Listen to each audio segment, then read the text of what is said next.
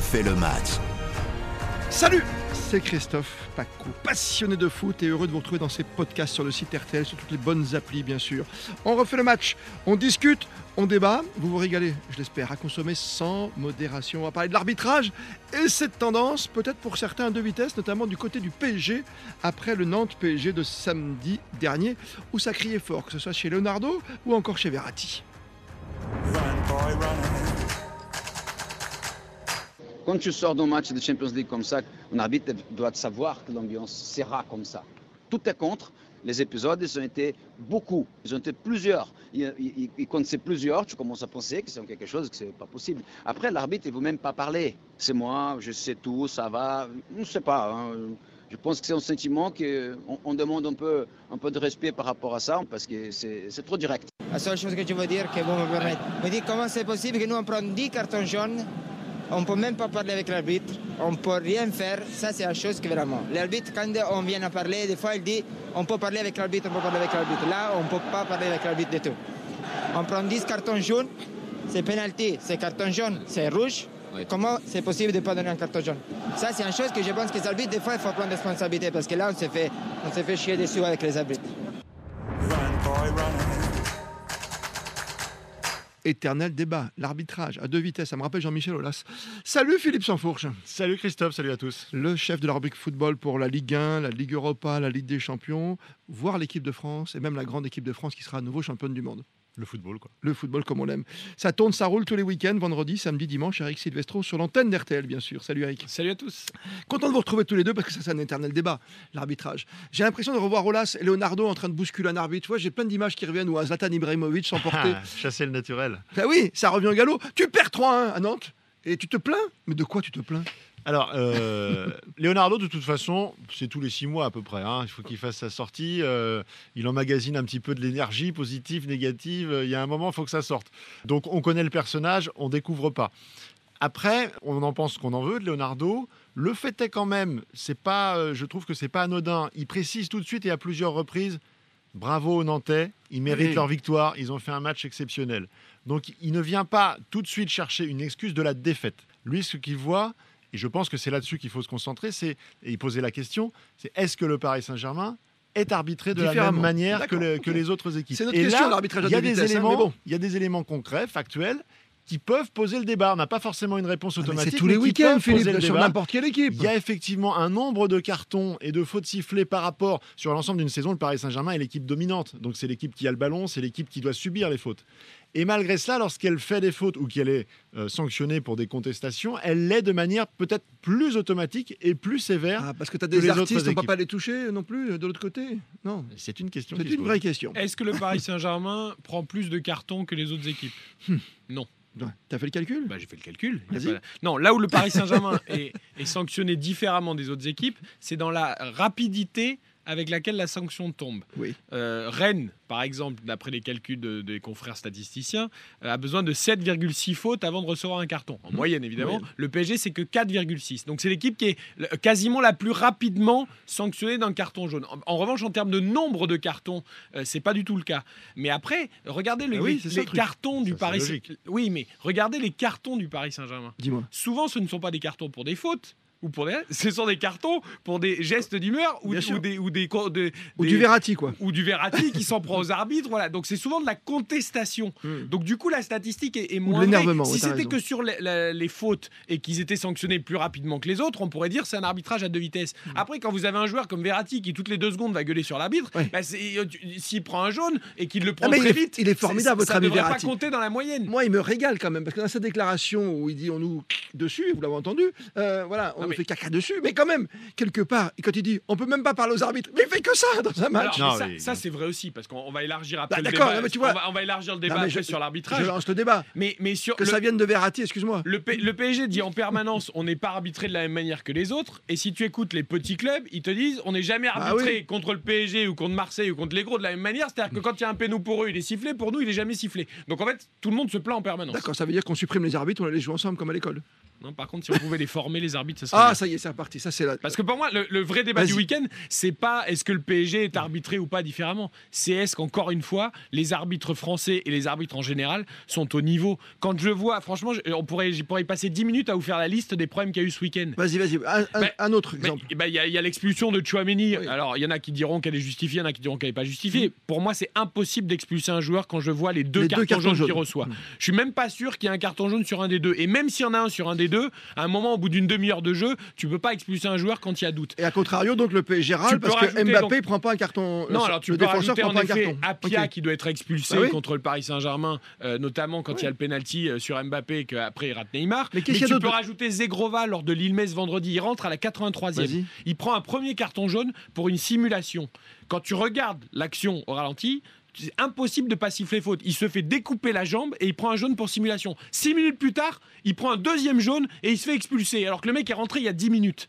Enfin, je veux dire, on, n'a pas la VAR. on qu'il n'a pas la VAR, 10 minutes. monsieur. Si, si les deux fautes euh, nécessitent une expulsion, qui soit rentré il y a 15 Ah, secondes ou il y a des 90 vrais- minutes, il y a des vrais ça ne doit pas changer. Mais là, en fait, une fois que tu as fait l'exposé de tous ces problèmes-là, la question Qu'est-ce est qu'on fait qu'est-ce qu'on peut faire pour améliorer les Mais t'as choses pas la VAR pour améliorer Former, former les arbitres, ça c'est une chose, et l'utilisation de la Bah VAR. oui. Parce que là, on est en fait sur un point euh, saillant, que ce soit sur l'histoire euh, de la non-expulsion d'Apia euh, dans le match de Nantes, Là, ou sur l'expulsion de, de, de, de Chouameni, Hmm. ou l'exemple lillois également. À chaque fois, tu te dis, est-ce qu'on n'aurait pas pu utiliser la VAR de manière plus efficiente? Je suis d'accord avec toi. parce que là, en fait, c'est deux poids, deux mesures. On va prendre dans l'ordre. Le match, le match de Nantes.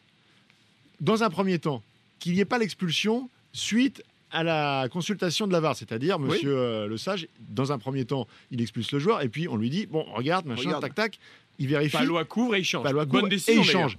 Là, on peut se dire bon bah là, c'est un apport de la VAR parce Bonne qu'effectivement, cette expulsion aurait été euh, Sévère. plus que sévère, voire injustifiée. Bah, donc tu vois, tout En va re- bien. Là oui. Mais en revanche, il n'est pas normal que sur l'action qui, qui- qui- qui va suivre, c'est-à-dire le deuxième, ce qui doit être un deuxième carton jaune Bien et qui sûr. amène le penalty, Sur Mbappé. Que Monsieur Le Sage n'aille pas consulter Oui. les images. Après, il prend sa décision en son âme et conscience, mais au moins il envoie le message aux deux équipes, aux joueurs, au public, qu'il n'y a pas de poids, de mesure, parce que tu peux pas, dans un premier temps, consulter sur, sur quelque chose de saillant comme ça, et dans un second temps, ne pas le faire. À partir du moment où il a averti le joueur, et le joueur provoque un, deux- un, un penalty, C'est c'est c'est- c'est obligatoire Alors que fait-on chez Garibian Il y a- Que fait-on dans Il y, a l'équipe de deux Pascal choses, il y a deux choses qu'il faut faire évoluer. D'ailleurs, d'abord, c'est cette C'est notion. C'est la droiture de l'arbitre D'abord, c'est cette notion d'erreur manifeste. C'est Hmm. insupportable.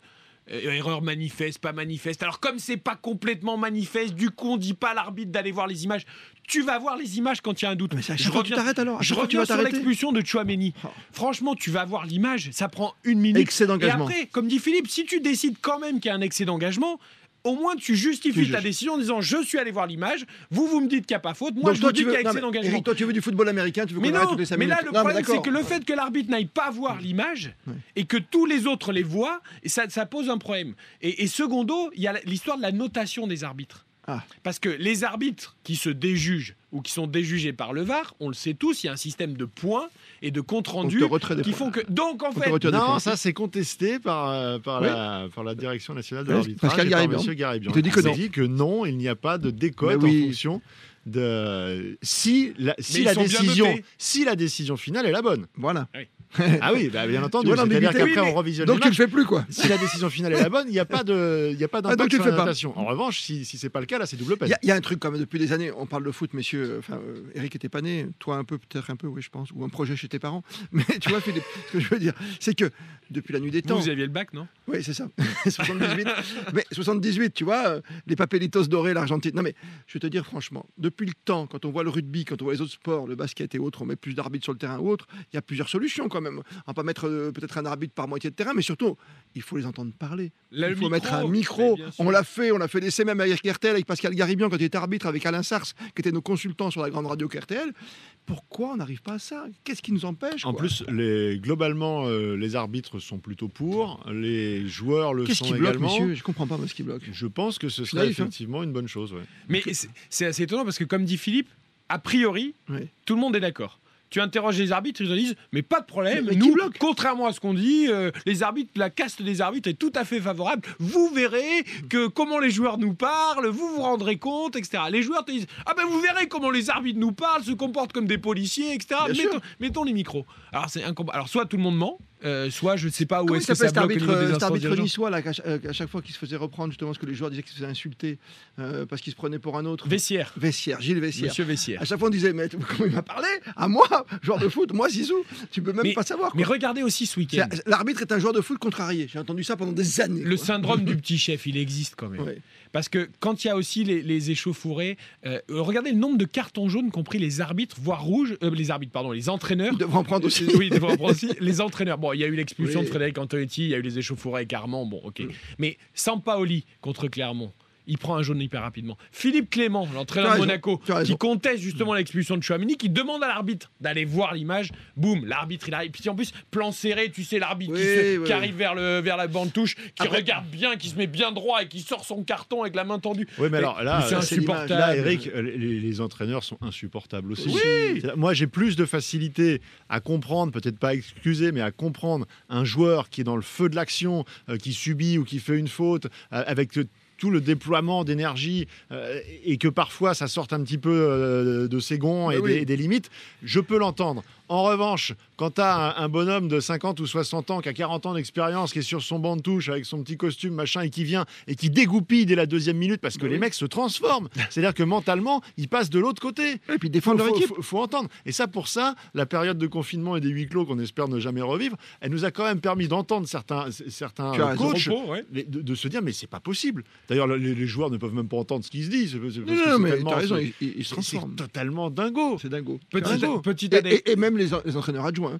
hein. souvent, ou les soigneurs sur le Bien banc. sûr. Oui, Petite anecdote que je vous livre, Adrien Thomasson, le joueur de Strasbourg, Oui. était notre invité dans RTL Foot cette semaine. ça, oui. Et il nous expliquait que lui ne voulait pas jouer du côté de Thierry Lauré à l'époque où il entraînait Strasbourg en première mi-temps. Eh oui. Il préférait jouer de l'autre côté Il y en a plein parce qu'il ne supportait pas que l'entraîneur lui gueule dessus en permanence. Parce que comme dit Philippe, les gars rentrent dans, Non, un, dans un état fou. second. Bon, ami Claude dingue. Puel, c'est c'est- c'est dingue quand, on connaît, quand on connaît ce personnage posé, Calme. réfléchi.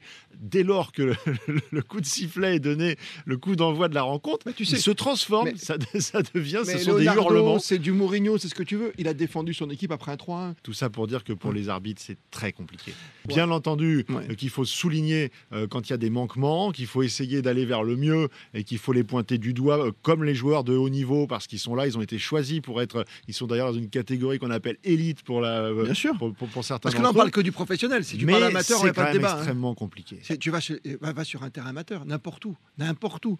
Arbitrer le dimanche ou le samedi, là, mais franchement, faut en avoir envie. hein, C'est un sacerdoce. hein. Oui, mais évidemment que c'est très difficile. Euh, Aujourd'hui, les arbitres sont quand même professionnels, ils sont euh, plutôt bien rémunérés. À un moment, il faut aussi que le niveau s'élève. Euh, et, et ça, n'est- et en plus, avec le VAR qui est censé aider, on peut quand même gommer un peu cette difficulté. Et j'ai pas l'impression qu'on la gomme spécialement. Plus de VAR, évidemment, plus de son. Alors, on moi, entend les ah, arbitres. j'ai dit du son, ça c'est évident. Ouais. Et puis peut-être il y a une des pistes qui m'intéresse, c'est Vas-y. Peut-être aussi plus de d'anciens joueurs professionnels qui deviennent À chaque fois, on essaye ça. Parce que, ah, regarde, là, il y en a deux en ce moment, cette année, en Ligue 1. Il y en a deux, hein. Monsieur Stinat et Mm. Monsieur Angoula, qui, je trouve, alors j'espère qu'ils ne seront pas déformés ensuite par la fonction de l'arbitrage, mais je trouve qu'en tout cas, dans leur début dans l'élite, ils ont une approche euh, relativement intéressante. Je les, trouve moins, justement, Donc- chez Fayon que d'autres, et je trouve que les joueurs Ouais. ont aussi un dialogue avec eux qui est un peu différent. Alors, est-ce que c'est une piste qui peut être explorée et, et- C'est pas et mal. développée? Oui. Je pense Tu sais que oui. Trouvons une formule pour le, travaux, le travail euh, d'intérêt général et on met Verratti un jour arbitre, par exemple. Tu vois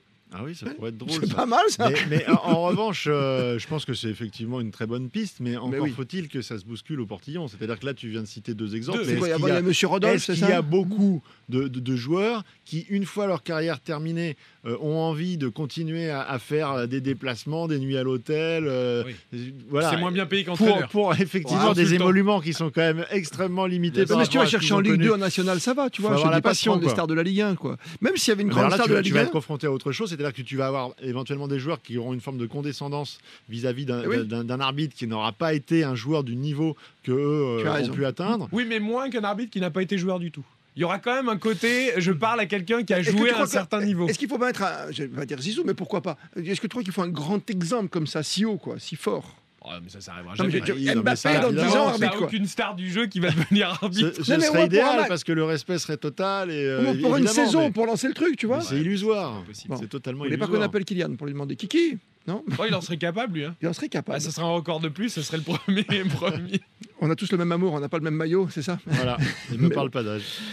Ah, cette recette euh, voilà, anti-PSG, vous pouvez la retrouver euh, tout à l'heure euh, sur un autre podcast par rapport à la défaite de Nantes. Mais encore une fois, il n'y a pas eu que l'arbitrage sur la défaite euh, du Paris Saint-Germain à Nantes. Et c'est pour ça qu'on voulait élargir le débat dans ce podcast consacré à l'arbitrage à deux vitesses. Ça a toujours été comme ça.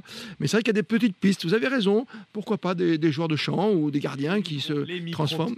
Et puis le micro, ça c'est indispensable. Bah oui, nous on adore ça les micros. Merci Philippe Sanfourche, merci Eric Silvestro.